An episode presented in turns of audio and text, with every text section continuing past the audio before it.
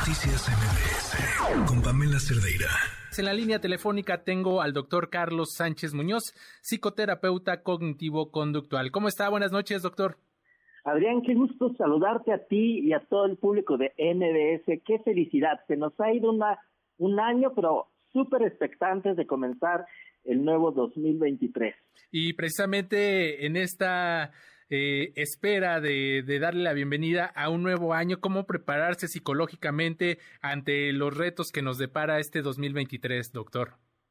Pues es súper importante hacer una lista y dejar todo lo malo en el pasado. No seguirnos reprochando por cosas que no sucedieron en este 2022, que pudieron haber pasado todo lo contrario, muchísimo mejor. Hay que aprender de estas experiencias para poder mejorar nuestra, nuestro presente.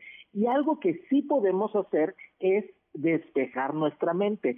Si nosotros nos enfocamos en lo positivo, quitamos los miedos y buscamos posibilidades para poder enfrentar los retos. Para hacer esto es muy importante que eh, aprendamos de esas experiencias para poder remediar los errores si el año pasado, este año todavía hubo situaciones en donde afectamos a diversas personas o causamos algo que, que nos produjo algún aprendizaje, es mejor buscar la oportunidad para disculparnos y liberarnos de esas situaciones en nuestra mente. Por eso, más bien les invito a que nos enfoquemos en el presente y en las metas. Y algo que es súper útil es escribir nuestras metas, nuestros propósitos y establecerles fecha. Recordemos que eh, la diferencia entre un sueño y una meta es que un sueño no se le pone meta. En, en, una meta, eh, eh, en una meta tenemos un objetivo claro, tenemos una fecha y tenemos una estrategia. Entonces es muy importante tener muy claro qué queremos conseguir y cuándo lo queremos que suceda, ponerle día, inclusive hora y se han hecho estudios que, comprueban que las personas que hacen esta lista es más factible que cumplan sus objetivos con mayor frecuencia a diferencias que no lo hacen y desde luego hay que convertir a nuestra salud en una prioridad.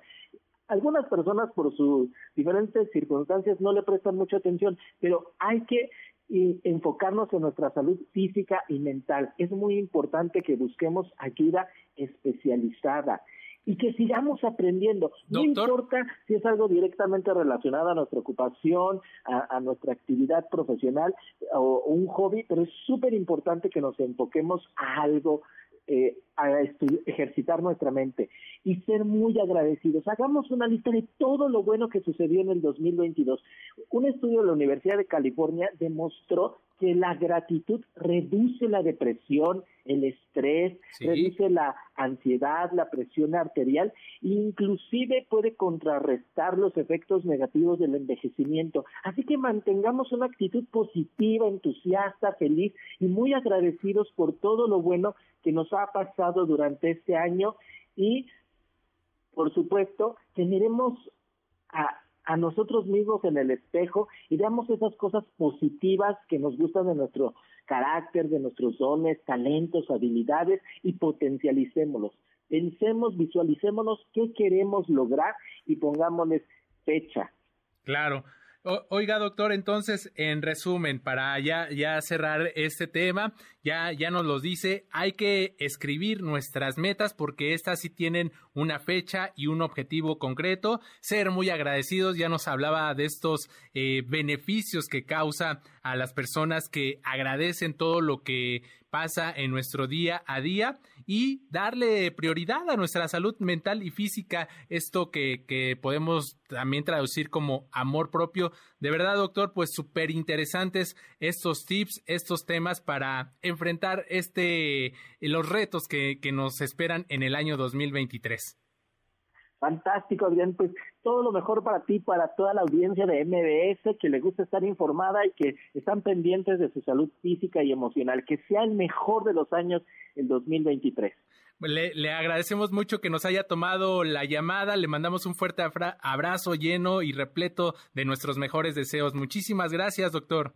Muchas gracias, Adrián. Un fuerte abrazo. Hasta luego. Es el doctor Carlos Sánchez Muñoz, psicoterapeuta cognitivo-conductual. Noticias MBS